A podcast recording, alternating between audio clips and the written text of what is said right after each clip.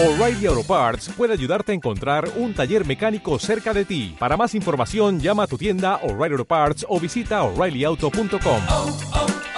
O'Reilly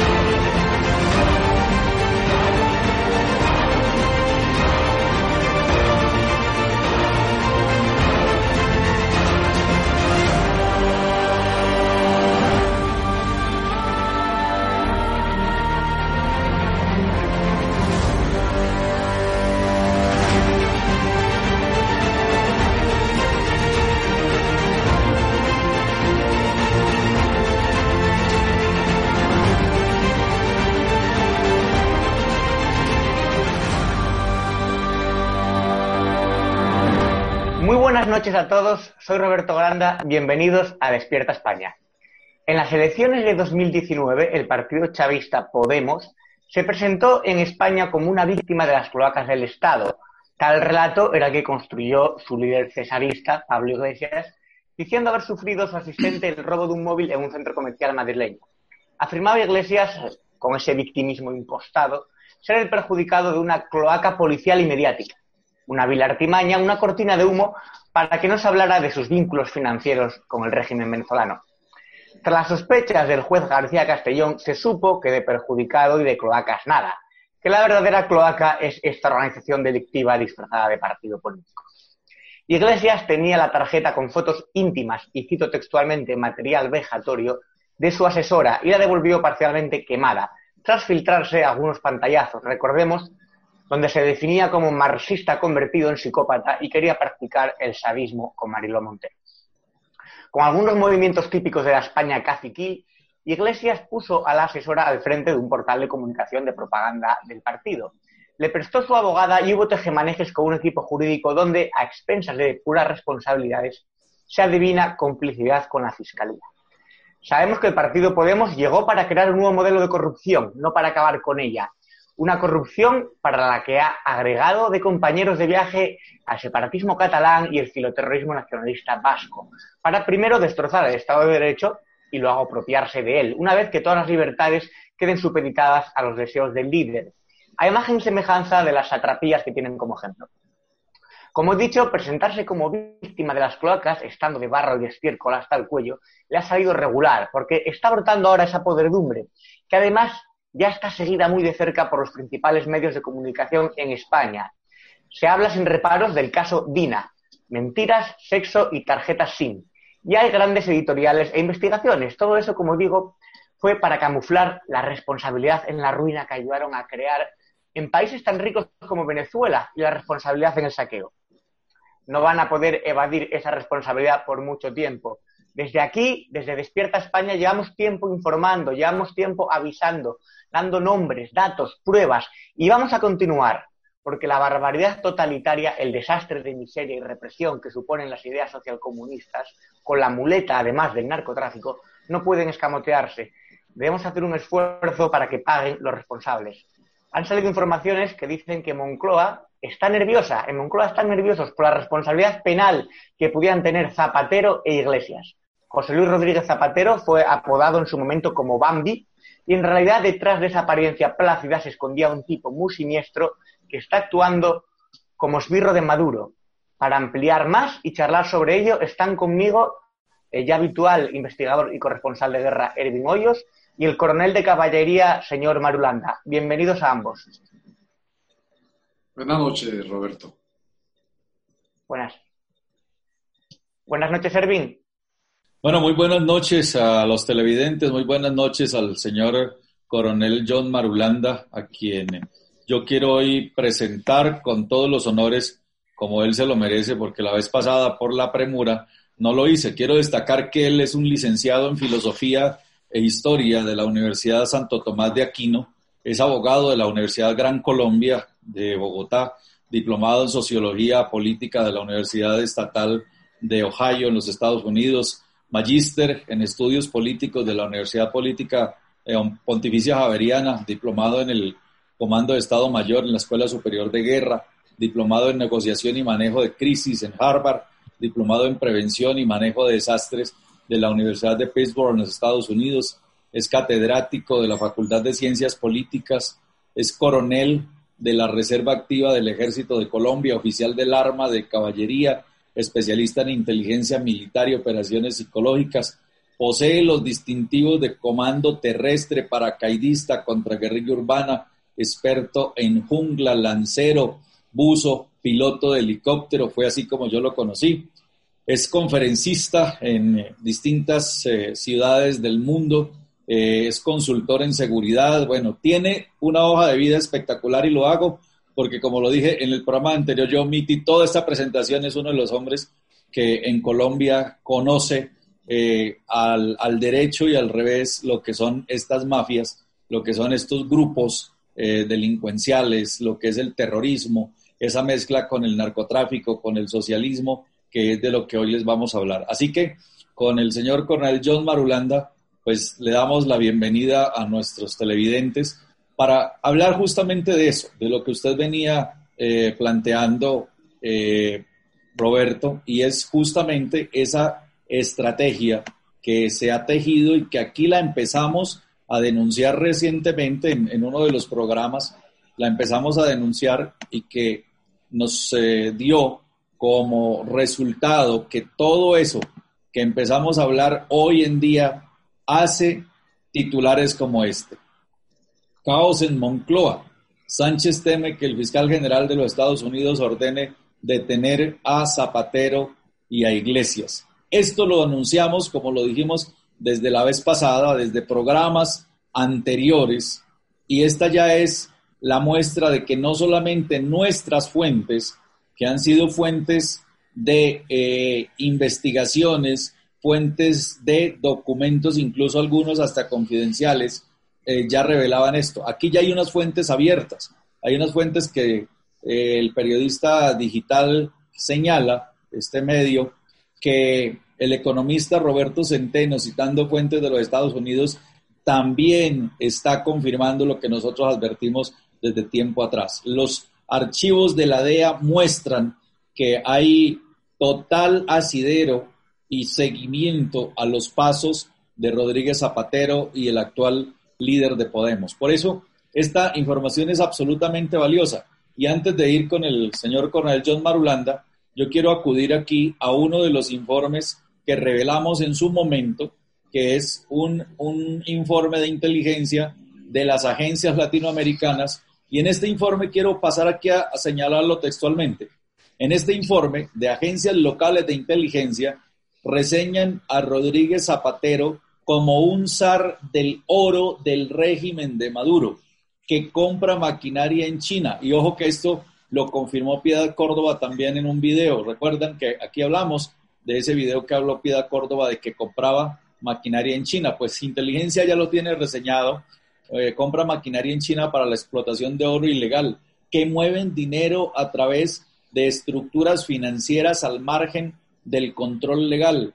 Trasladan fondos sin que el dinero viaje. Esto en el mundo islámico y el coronel John Marulanda, que es experto eh, eh, en el tema yihadista latinoamericano, hay, un, hay una forma de mover dinero entre las organizaciones terroristas islámicas y se llama la hawala. Es una técnica en donde el dinero no viaja. Pues ellos hacen lo mismo, mueven dinero de un sitio a otro sin que el dinero viaje. O sea, que una empresa que está en un país eh, le eh, da el dinero a alguien sin que el dinero haya viajado. ¿Por qué? Porque hace parte de la misma estructura empresarial de otras empresas que se financian con el tráfico de oro, con el lavado de activos, con eh, tráfico de armas, con movimientos de dinero ilícito y de esta manera evitan el seguimiento, la trazabilidad del dinero.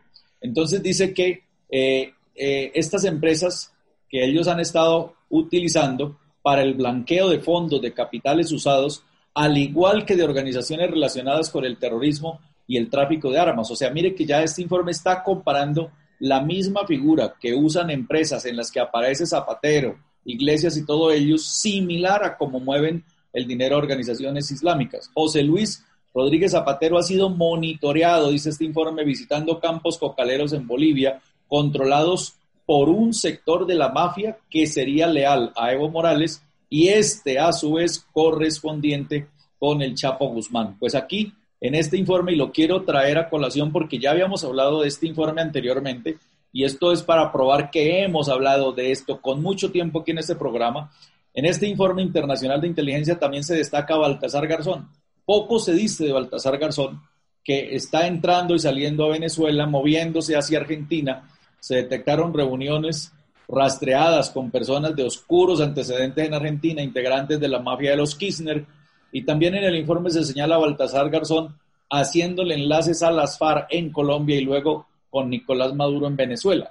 Pues para esas gestiones Garzón habría tenido que contar con el aval de Diosdado Cabello y las reuniones haber sido aprobadas previamente por Diosdado Cabello, el jefe del cartel de los soles de Venezuela, aliado también con el Chapo Guzmán, como aparece reseñado en este informe. Pues esto lo, lo hago para iniciar a dialogar con el señor coronel John Marulanda, a quien hemos invitado como analista, para que él, desde esa posición de conocimiento de la globalización del delito transnacional, plantee lo que se está viniendo tras de Rodríguez Zapatero, que ya está en la mira de la agencia de los Estados Unidos, la agencia antidroga de los Estados Unidos, y además eh, no solamente con la trazabilidad que ya le han hecho, sino con la captura de Alex porque ya me confirman que efectivamente en los celulares de Alex efectivamente hay muchos datos que vinculan a esta, esta agrupación de políticos de España metidos también con la transnacionalización del terrorismo. Eh, antes de pasar con el señor Marulanda, quiero matizar algunas fuentes. Eh, citamos periodista digital, hay que citar que es el medio del compañero periodista también Alfonso Rojo y Luis Valcarce, en el programa en que yo estuve alguna vez en esos platos. Roberto Centeno, hemos hablado de él, es un economista fabuloso, también una persona íntegra, eh, gran polemista. Además, y después Baltasar Garzón decir que en España ha sido defenestrado como juez por prevaricación. O sea, es un tipo que es una deshonra para la profesión y en España ha perdido toda su credibilidad y toda su reputación que pudo tener como magistrado. Eh, ahora sí, abrumado, abrumado por su currículum, eh, señor Marulanda, es un honor tenerle aquí una semana más con nosotros. Oh, gracias, eh, Roberto. Gracias, Erwin, por la presentación. No, muy amables. No, no. Mire, yendo al tema que nos ocupa, yo quisiera empezar diciendo esto. El empleo, el narcotráfico está perfectamente legalizado en la doctrina comunista. El narcotráfico para los comunistas no es ningún delito, mucho menos un pecado. Por el contrario, la moral revolucionaria de los comunistas entiende que el narcotráfico cumple un doble propósito.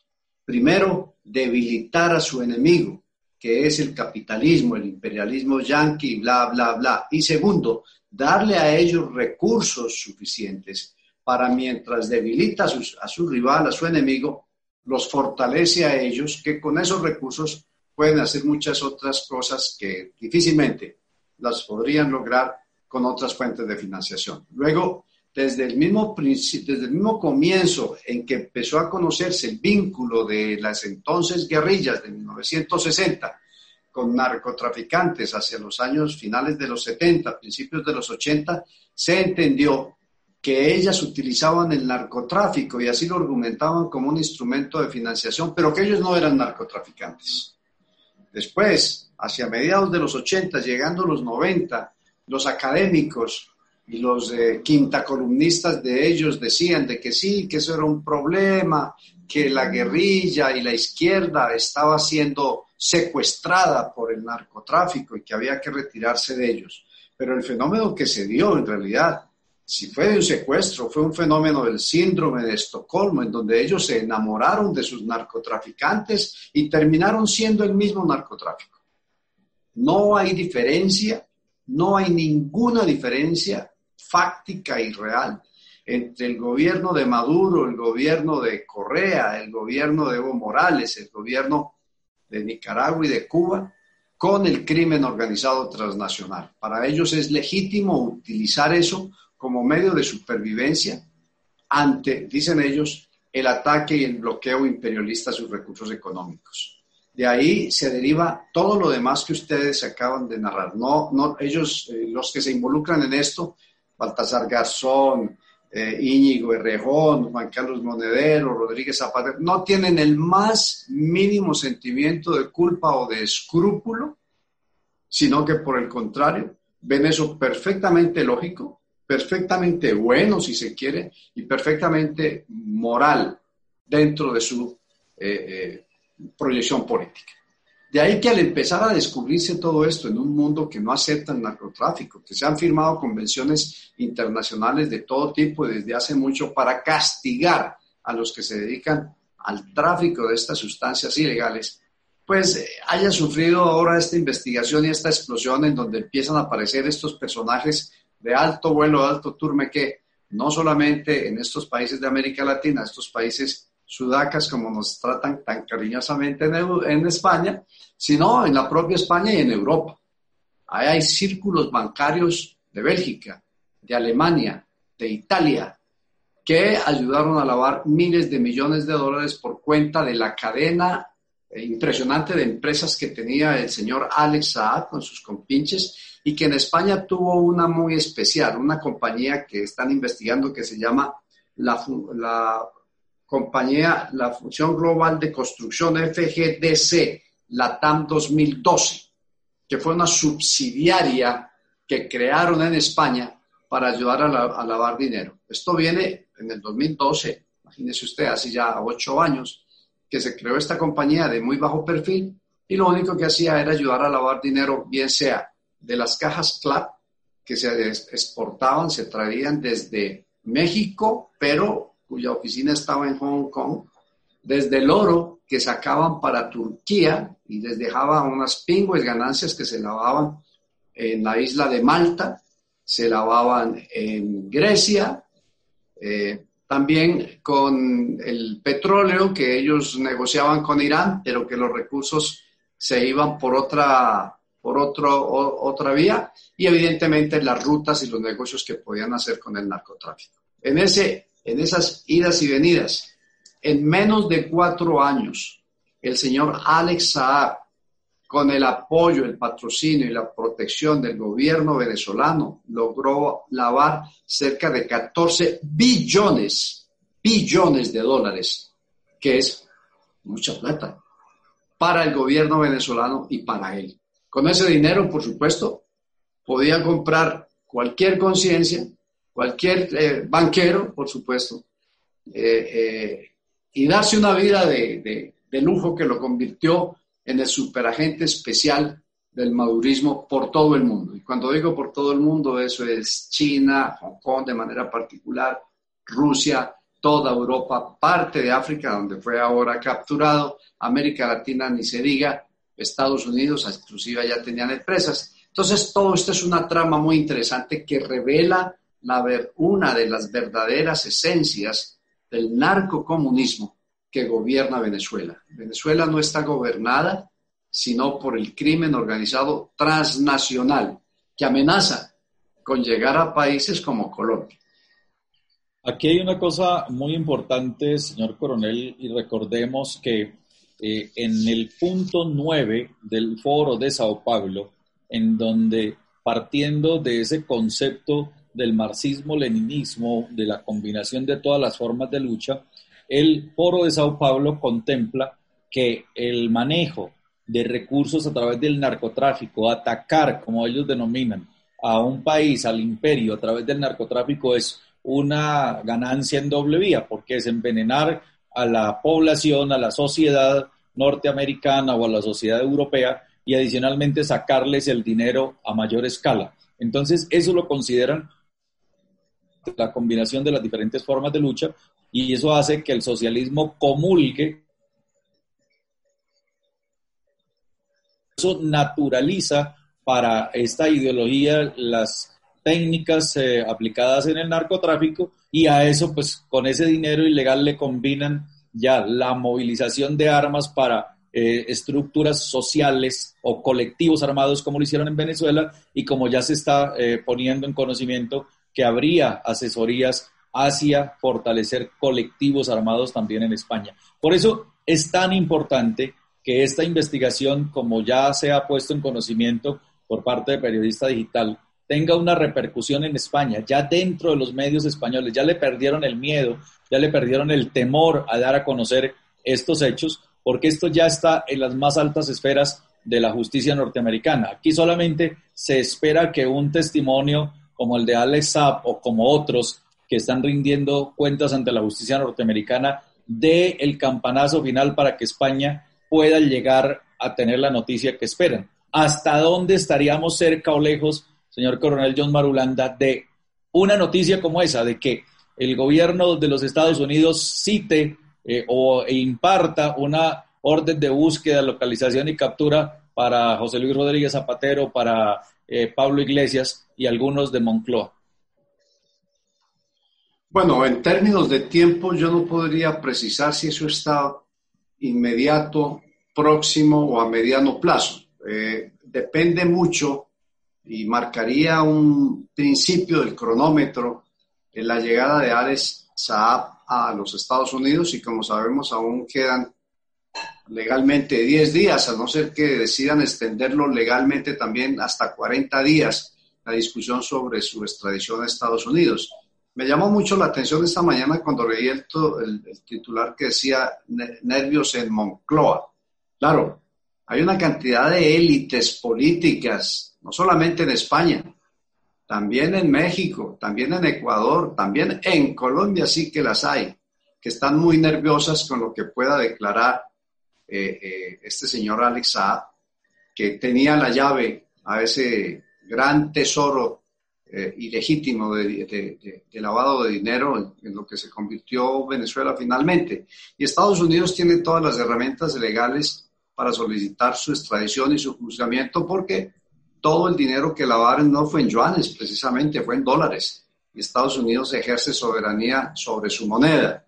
Estados Unidos, además, y díganme si no, ha sido el principal denunciante de, los más grandes casos de corrupción que hemos conocido en la historia, pasando por el de la cuestión del fútbol, tantos escándalos grandes de corrupción. Quien ha pasado todos los datos y lo ha puesto en evidencia han sido los Estados Unidos, que están embarcados la Fiscalía en una causa por combatir la corrupción, una causa, eh, eh, y lo están haciendo con todo el interés.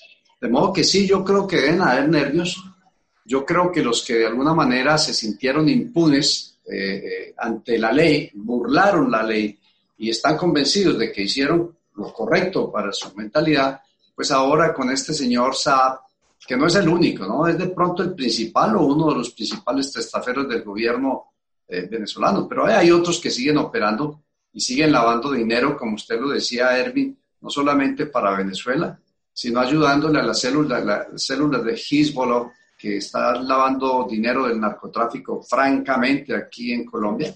Acabamos de oír el pronunciamiento de las Naciones Unidas. Nunca antes había habido tanto, tanta cocaína en el mercado. Está disparada la producción de cocaína. La demanda está al alza, a pesar de todo y lo de la pandemia. De modo que ya se podrán ustedes imaginar ese negocio cómo está, a pesar de todo lo que estamos atravesando ahora, es un negocio que está vivo y coleando muy fuerte.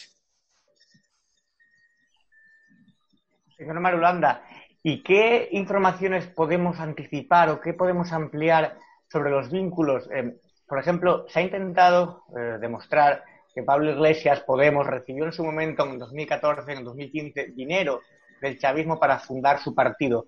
Pero eso es muy difícil de poder llevar a los tribunales se intentó con Monedero y los eh, casi medio millón de dólares que cobró por una moneda, un, estudio de una moneda inexistente. ¿Qué posibilidades hay de que Pablo Iglesias pueda verse de alguna manera en tela de juicio, puesto en tela de juicio su puesto como vicepresidente en España, o al menos que se ponga nervioso, porque parece que es una persona con mucha frialdad, quiere tenerlo todo bajo control y en realidad es posible que todo se le desmorone. Y yo le complementaría la pregunta, señor Coronel John Marolanda, sobre lo que le pregunta Roberto Granda, y es, ¿hasta dónde Pedro Sánchez eh, en algún momento va a querer desmontarse de, de, Pablo Iglesias porque lo, lo, lo, está estigmatizando, le está echando la justicia norteamericana encima, eh, cada vez le trae eh, los ojos de las cortes extranjeras a Pedro Sánchez que lo unió ahí como una estrategia, como una ficha, y ahora miren el problema que se le volvió. Está pasando lo mismo de, Fernández en Argentina con la Kirchner, ¿no? Pues mire, desde aquí, desde el continente sudamericano, miramos a España ahora como un país con mucha intranquilidad política. Vemos los avances de Vox, vemos las grandes discusiones que están haciendo ustedes con su separatismo, y vemos dentro de esa gran confusión que hay, de ese, ese gran eh, eh, movimiento que se ve ahí, eh, vemos lo del narcotráfico como un hecho real y concreto. Nosotros producimos, el producimos la cocaína, los carteles mexicanos la sacan y gran parte de esa salida se va por Venezuela con el apoyo del gobierno venezolano y sus autoridades rumbo a España, directo por el Atlántico para llegar a, Galicia o a otras provincias. Cuando no se va directo por Brasil hasta la costa del África, donde está el señor eh, Saab ahora, y de ahí cruza el Magreb y pasa a España. Pasa también a Bélgica y a otros puertos, pero España es uno de los puntos preferenciales de arribo, en donde usted sabe que la mafia gallega es bastante poderosa y se articula con las otras mafias europeas para distribuir la cocaína, el hachís y demás. De modo que desde aquí vemos que con el flujo de cocaína, cualquier cosa puede pasar en España. Las consecuencias del narcotráfico inmediatas han sido, son y serán, primero, corrupción del gobierno. Eso es lo primero que se ve. Y lo hemos vivido aquí. Fíjese usted que uno de los representantes de Colombia en el, en el grupo de Puebla, Edwin, es nada menos que el presidente Samper, que hizo su campaña con plata del narcotráfico del cartel del Valle, el famoso caso 8000.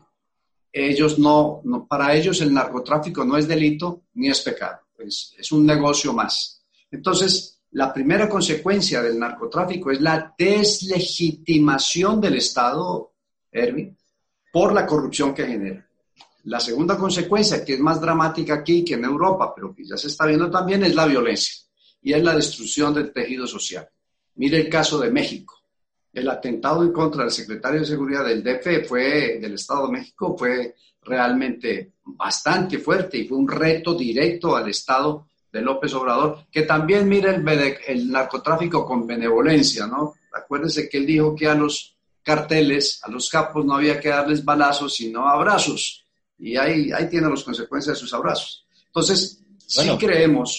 a, esto hay que recordar, eh, coronel, que López Obrador le devolvió el hijo al Chapo Guzmán. O sea, cuando se lo detuvieron, o sea, eso no le cabe en la cabeza a nadie. Eso es como si aquí en el año 92 o 93 hubieran capturado al hijo de Pablo Escobar y después se lo hubieran devuelto eh, eh, porque hubo presión del Estado para devolvérselo a la mafia. O sea, una cosa que, el pueblo mexicano debía estar estremecido y fue como si lo, lo, mostraron como un hecho incidental y como que no hubiera tenido ningún efecto y es el gobierno el que se ha metido en esto.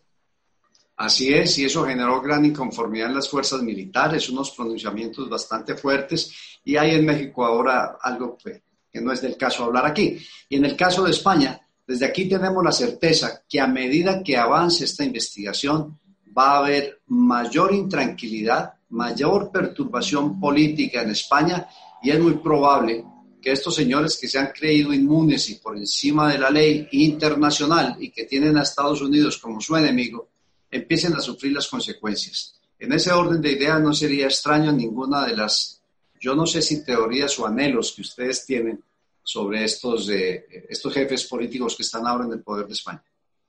Yo lo que sí veo, Erwin y John, es que a diferencia de como puede pasar en México o como puede pasar en, en Venezuela, en España aún no han copado todas, eh, mediante sobornos y mediante introducción, el ejército, la policía, las fuerzas y cuerpos de seguridad no apoyan de momento el, el, el socialcomunismo de Pablo Iglesias y de hecho hay malestar en los mandos. Entonces, mmm, puedo pecar de ingenuo, pero yo creo que mientras el ejército y la policía se mantengan eh, limpios, entre comillas, es más difícil que en España penetren con, la fuerza para destrozar el Estado de Derecho, como por ejemplo han hecho en Venezuela, donde las fuerzas militares se han puesto o han conseguido que se pongan de, parte de Maduro.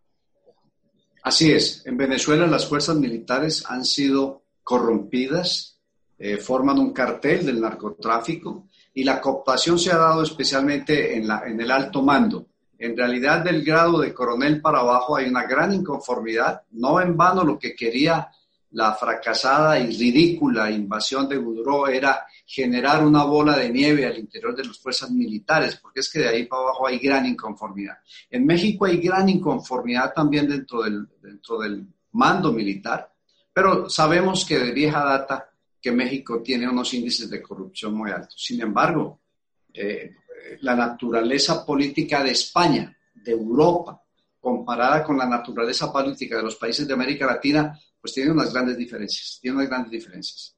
Eh, eh, ustedes son los principales consumidores de cocaína, marihuana y hachís, cosa que no sucede en estos países. Nosotros somos sus principales proveedores.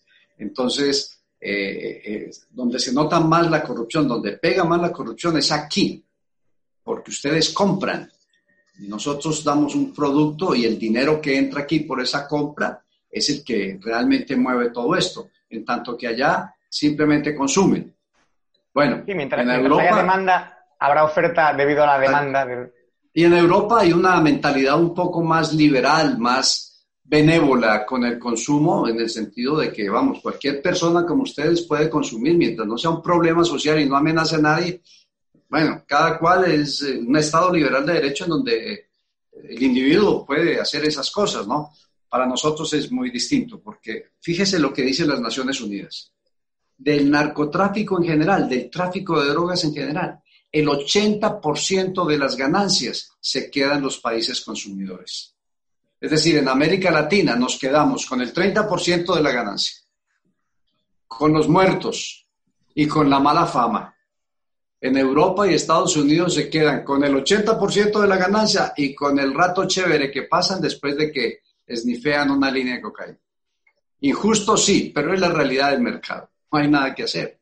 Entonces, y, y eso ayuda a que la moral política de Europa mire con, con normalidad que venga dinero del narcotráfico a apoyar campañas que promuevan una ideología.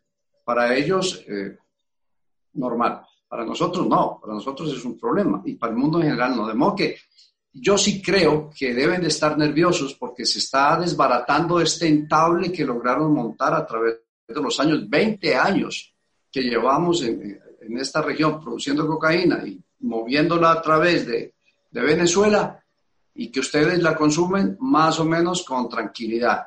Más en Inglaterra, eh, más en España, eh, de modo que, es, es eh, tiene varios, políticamente dijéramos que es normal.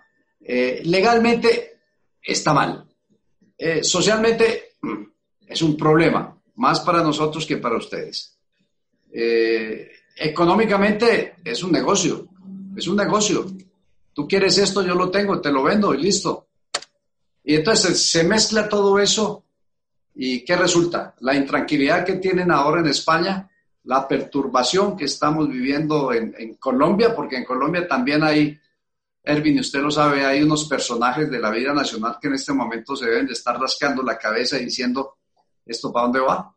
Personajes muy conocidos de la, de la farsándula política criolla. Eh, y en España, pues desde aquí, como le digo, los analistas miramos a España y decimos, wow, algo le va a pasar a, los amigos, como les dicen en México, eh, gachupines, les dicen cariñosamente, o en Colombia chapetones, cariñosamente, algo va a pasar allá porque esto se está reventando. Hay otra cosa eh, sobre las preocupaciones y el nerviosismo, señor coronel John Marulanda, y es que si hay nerviosismo en Moncloa, eh, yo creo que se está demorando la OTAN en también poner eh, un punto eh, en alto sobre esa alerta temprana que le debe preocupar a la OTAN, ya que España, siendo un país miembro de la OTAN con una de las, de las direcciones de las centrales de inteligencia más importantes de Europa, con efectos en América Latina, con manejo de información reservada y con un personaje como Pablo Iglesias dentro del CNI que, no solamente eh, está eh, ahora generando una desestabilización, sino que también tiene acceso al tener injerencia al CNI a información netamente clasificada y de muy alta confidencialidad para los países miembros de la OTAN. ¿Cómo podría usted analizar que hasta ahora la OTAN no haya dicho nada o qué puede estar pasando eh, detrás de la OTAN con la presencia de Pablo Iglesias allí? Eh, Erwin, acuérdese usted que desde hace cinco, seis años la OTAN eh, creó todo un capítulo dedicado dentro de sus objetivos, nuevos objetivos, dedicado al crimen organizado transnacional, que comprende precisamente narcotráfico, trata de personas, contrabando, minería ilegal y todo demás. La mayoría originada en América Latina parte en África y en Asia. La OTAN igualmente involucra el crimen organizado transnacional dentro de su nueva visión de seguridad multi, multifacética, creo que multidimensional, le dicen ellos, eh, eh, y, en el, y, en el, y en la doctrina de una guerra híbrida. De modo que la OTAN con seguridad que está involucrada en seguirle este paso y seguirle todo el decurso de lo que está sucediendo, porque tiene que tarde que temprano tiene que pronunciarse al respecto, ¿no? Lo que pasa es que no es el mejor momento en Europa para la OTAN tampoco, ¿no? El Brexit, ese Brexit que está ahí en, estado coloidal, ¿no? Ni es líquido, ni es sólido, ni se pone, está ahí a media marcha y, y, la crítica muy fuerte de los Estados Unidos a la OTAN, su pelea con Angela Merkel sobre la, eh, la financiación de la OTAN, pues ha puesto un poquito la OTAN en, remojo también a ver si siguen o si, si no siguen, si se desbarata eso crean su propio ejército. Hay una propuesta de, del actual secretario de la OTAN para, diciendo que Europa ya necesita tener su propio ejército para destetarse de los Estados Unidos, cosa muy difícil que veo yo, pero la OTAN tiene que estar pendiente de eso con seguridad. Coronel, usted hablaba, eh, citaba a Íñigo Rejón, citaba a Monedero como personas sin escrúpulos. Realmente en España eh, son ideólogos y fundadores de Podemos, se han querido disfrazar como de una ideología socialdemócrata que han venido para luchar contra la corrupción y en realidad la verdadera corrupción es la que ellos representan. Y es curioso, yo creo que en España llama la atención que desde Sudamérica, desde los servicios de inteligencia, desde los servicios militares, se conozcan estos nombres, ¿no? Ustedes conocen perfectamente, no, no solamente les suena, sino saben quién es Juan Carlos Monedero, saben quién es Íñigo de Rejón y saben lo que han hecho y de lo que son capaces. Claro, aquí en Medellín, donde yo vivo, tuvimos hace 15 días en una teleconferencia al señor Juan Carlos Monedero y déjeme decirle que hubo una reacción bastante negativa de los opinadores eh, locales sobre la presencia de ese señor en ese foro, hablando sobre qué o dando, es decir, aquí se ha recibido varias oportunidades al señor Mujica de, de Paraguay o de Uruguay. El señor Mujica aquí lo han querido poner como un, un, un divo, como un gurú de la ciencia política. Es un vagabundo exterrorista que viene aquí a darnos lecciones de moral y de política. Lo mismo pasó con el señor Juan Carlos Monedero. Aquí lo conocemos, hemos oído hablar de Íñigo Errejón, porque pues de España hemos recibido el idioma, la religión, las costumbres, la música, pero también hemos recibido una docena de hideputas que nos han amargado la vida. Sacerdotes que han venido de España a matar soldados y campesinos aquí a Colombia. son los del ELN. Usted sabe que el ELN ha tenido por lo menos tres, cuatro sacerdotes españoles que han venido aquí con ánimo colonial a liberarnos. Yo no sé de qué, y en su camino han asesinado a colombianos. Eso, por supuesto, lo sabemos muy bien los colombianos. Pero del resto, cariño para los españoles. Hombre, como, como español entenderá que no todos, afortunadamente, somos como los que van allí, Sí. como ha dicho, a asesinar. Y ni gente como Íñigo Rejón o Monedero que se han aprovechado vilmente de la miseria del pueblo venezolano, incluso de, de otros países también donde han elaborado asesorías. Sí, cómo no. En, en Venezuela eso ha sido muy patético. En, es- en- y dígame. decirles que estamos dentro de uno de los temas pendientes y que será agenda para este programa. eh, justamente va a ser dentro de poco revelar los archivos, los expedientes del terrorismo, en Ah. donde vamos a demostrar mediante documentos todos esos nexos de eh, el ELN en España, de las FARC en España y documentos que son muy valiosos que los han tenido guardados, que ya están en nuestro poder y que vamos eh, dentro de poco a hacer un programa. Yo creo que hoy vamos a invitar también al señor coronel John Marulanda para que nos ayude a analizar Hombre. algo que vamos a denominar los expedientes del terrorismo. Donde sigan esta tónica me van a quitar, me van a prohibir el acceso a España.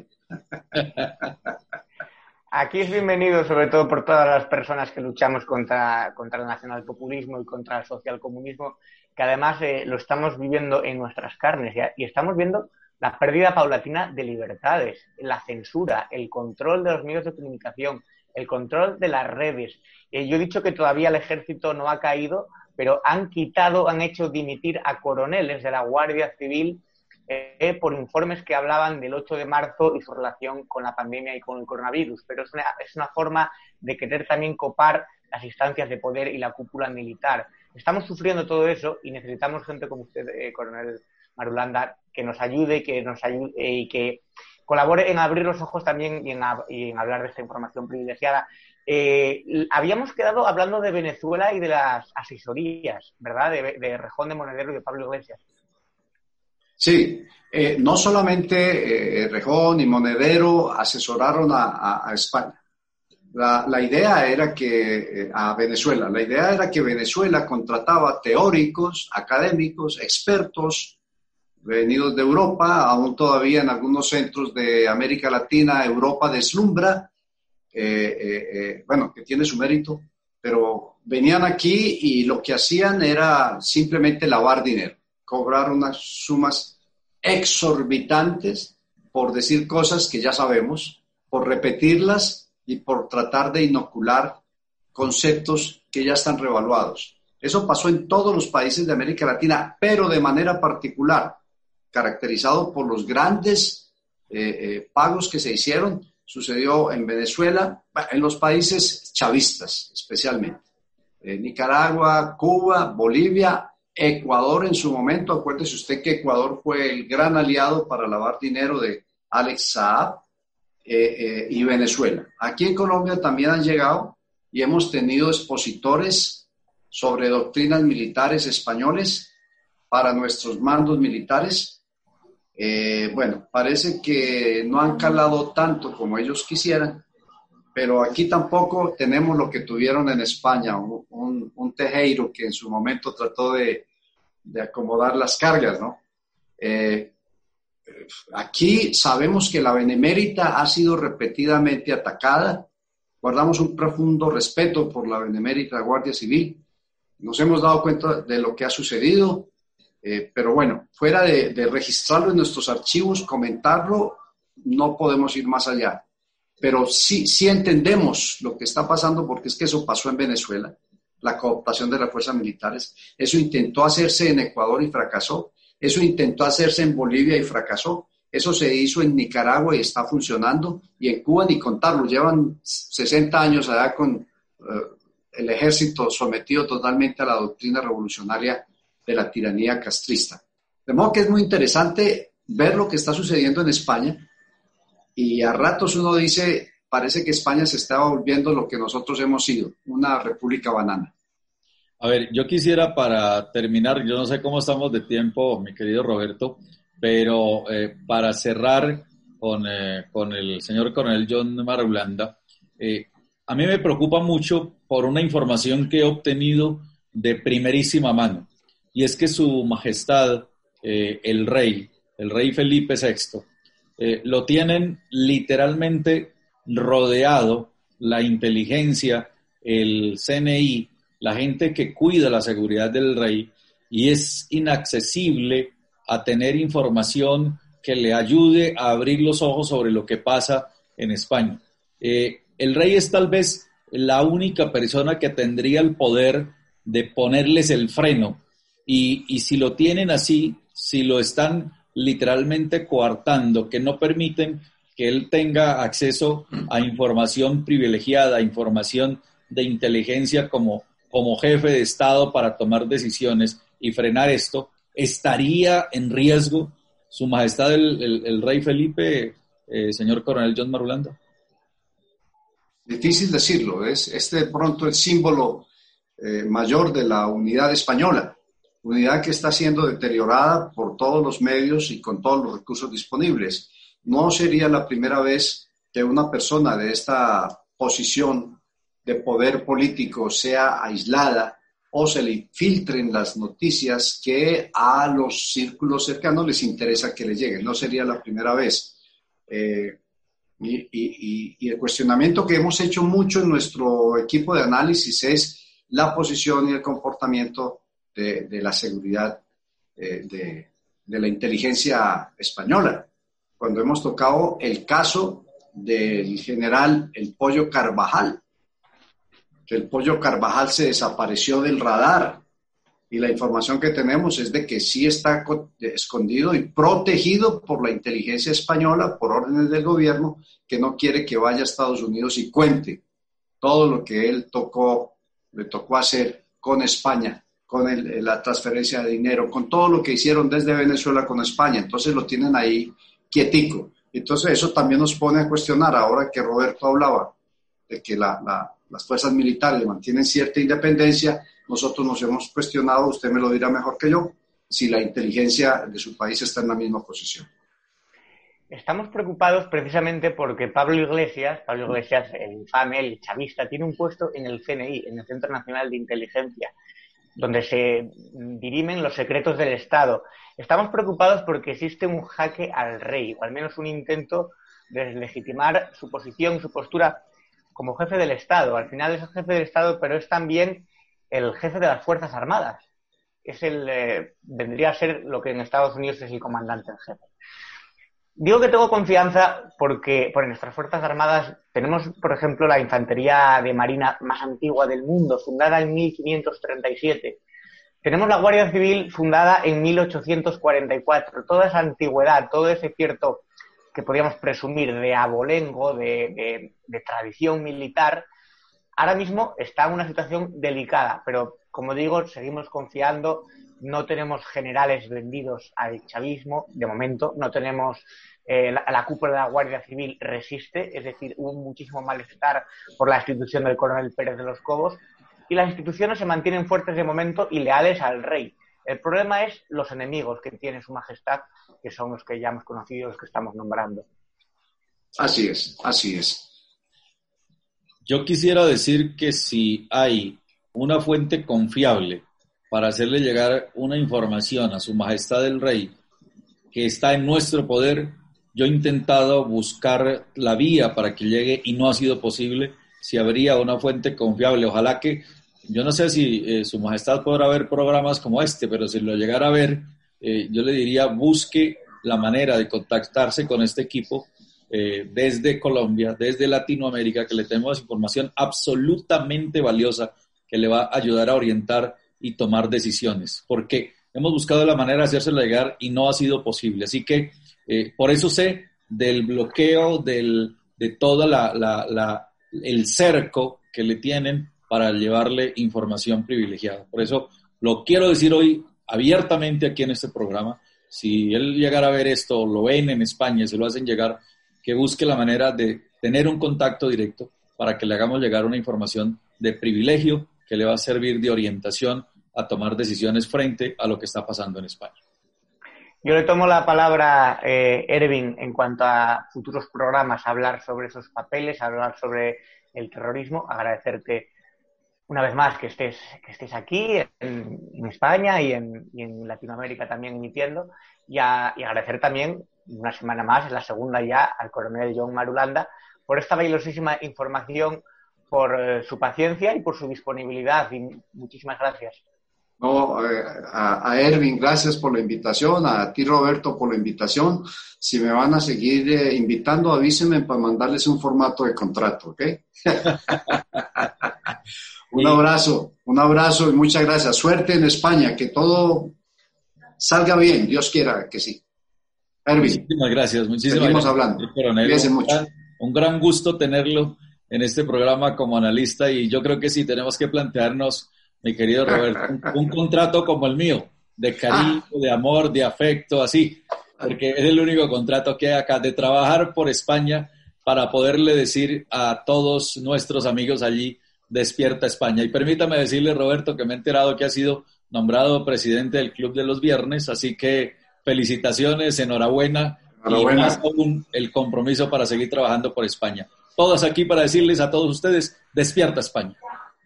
Así es, muchas gracias por, estar aquí, muchas gracias, soy el nuevo presidente del Club de los Viernes, con el compromiso sobre todo de defender el liberalismo y de defender la libertad, defender nuestra independencia y que no nos roben lo que tenemos. Así que muchas gracias, buenas noches y despierta España. ¿Quieres formar parte del Club de Miembros de Estado de Alarma? Sea un suscriptor premium y apuesta por un contenido libre que defiende a España. Te damos varias opciones. Echa un vistazo a las distintas categorías y dependiendo de la aportación que desees hacer, elige una. Con eso aportarás a que sigamos pudiendo crear este contenido. De parte de todo el equipo de Estado de Alarma, gracias por tu apoyo.